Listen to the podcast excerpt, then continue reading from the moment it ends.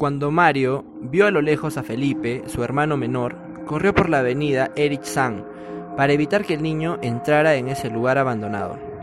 La junta de vecinos de aquel barrio de Exeter había clausurado esos terrenos y los padres de la localidad prohibieron a sus hijos entrar en ese sitio. Se decía que quien irrumpía en el antiguo hogar de Lucio Alberti no salía vivo de allí. Esa tarde Felipe había aceptado el desafío de Julián, Michael y Samuel. Él no había hecho caso a las advertencias suplicantes de María, que asustada trató de detener a su amigo, pero él le quería demostrar a los demás miembros de la pandilla que no era un líder cobarde, que tenía las agallas suficientes para entrar en la casa maldita y volver con una prenda de Lucio como prueba de su valor. Michael, el hijo del ebanista, le ayudó a trepar por la pared metálica que se había construido cerca de la propiedad. Michael era un niño porpulento y con su sobrepeso al igual que su padre, que sin ayuda Felipe no hubiera podido subir por aquella muralla. Felipe, de 13 años de edad y flacucho, no era un gran peso para él. El valiente muchacho descendió bruscamente al otro lado, quedando agazapado mientras se preocupaba de la excitación. Estaba emocionado y asustado a la vez por irrumpir en la propiedad. Nunca había en el terreno de los Alberti y abandonado pero no era tan tenebroso como él lo había imaginado por años. Camila por la destruida callejuela. Felipe miró a su derecha hacia lo que quedaba del jardín y vio a la distancia entre los matorrales y desechos un árbol añejo y oscuro que se alzaba desahuciado bajo el sol de aquel verano. Algo que le llamó la atención de ese árbol fue el hecho de haber alguien balanceándose en un columpio montado en una de las ramas. Sería una broma de la pandilla. Aquella persona que vio a lo lejos se parecía a Antonio, quien no pudo salir de su casa porque, porque extrañamente había enfermado ese día. Felipe se imaginó a sus secuaces planeando aquella jugarreta para darle un susto de muerte en el jardín de los Alberti. Y pensar que el alboroto dirigido Julián contra mi, contra mi liderazgo hacía una de, una de las horas me había parecido una vil traición. Pensó mientras sentía cómo se, cómo se ilusionaba ese conocimiento en su cabeza. No había entendido por qué su amigo quería tomar el control de la pandilla, si era el más arretado de todo el grupo, y para que no recuperen dudas, lo demostraría entrando a la casa prohibida. Pero ya el ternario líder del FPM 273, fuente de defensa de la manzana 273, había comprendido que todo era parte de una treta, una, una broma vena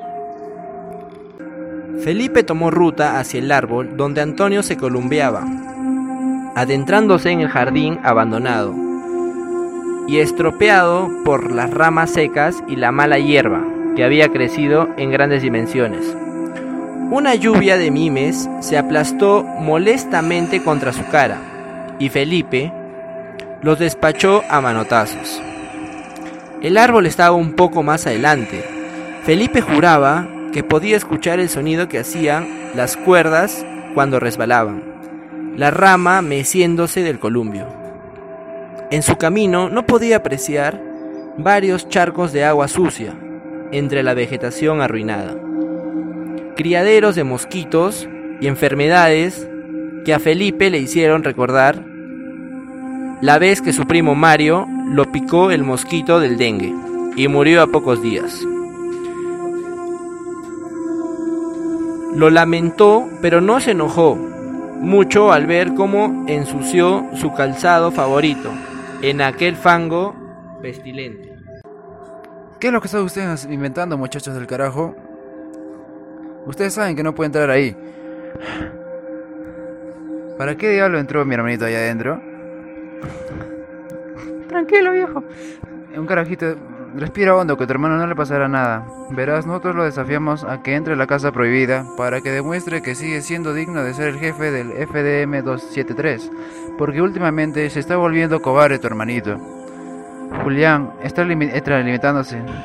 Había sujetado a Mario por los hombros, intentando hablarle con todo conciliador. El hermano de Felipe se quedó, se quedó mirándolo para ver hasta dónde llegaba el confianzudo. No tienes de qué preocuparte. Te cuento algo entre nosotros dos. Los muchachos y yo sabemos que Felipe es un pendejo que está escondido, haciendo tiempo detrás de esas planchas de metal, queriendo hacernos creer que, estás, que está dentro de la casa embrujada.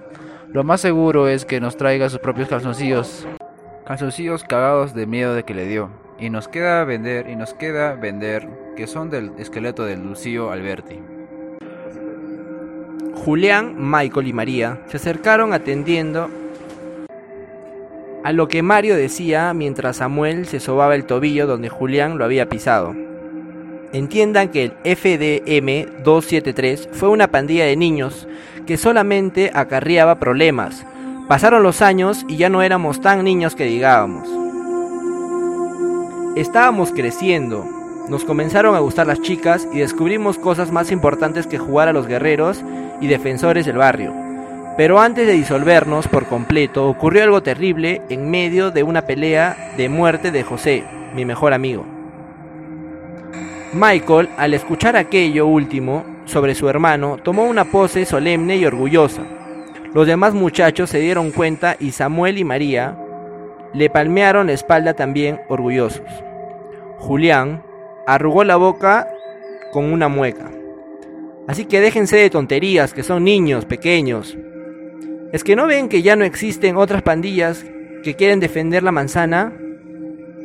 Ocupen su tiempo en cosas más importantes, estamos en otros tiempos.